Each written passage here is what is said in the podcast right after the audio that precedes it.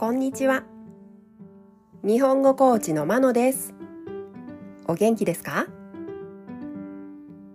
このポッドキャストでは日本語のいろいろな表現を紹介します。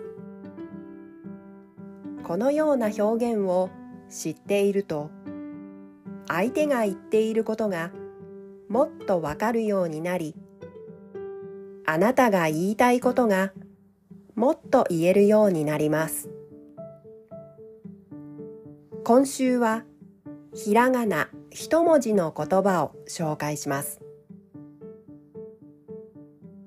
今日のひらがな一文字の言葉は字です。字は意味が3つあります。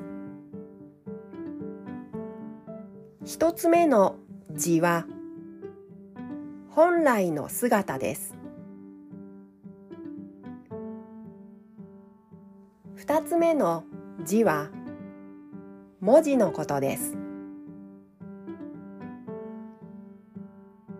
三つ目の字は肛門の病気です。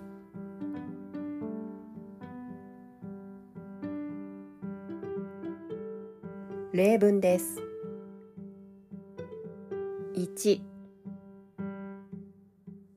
彼女は今はおとなしいけどだんだん字が出てくると思う。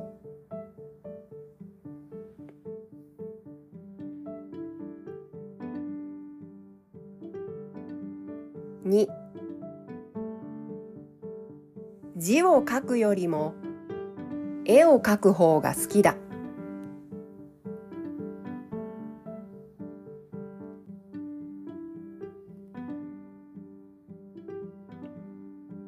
3父は先月痔の手術を受けた。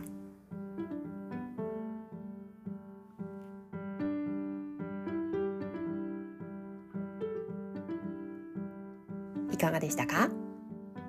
来週もひらがな一文字の言葉を紹介します。では今日はこの辺で。さようなら。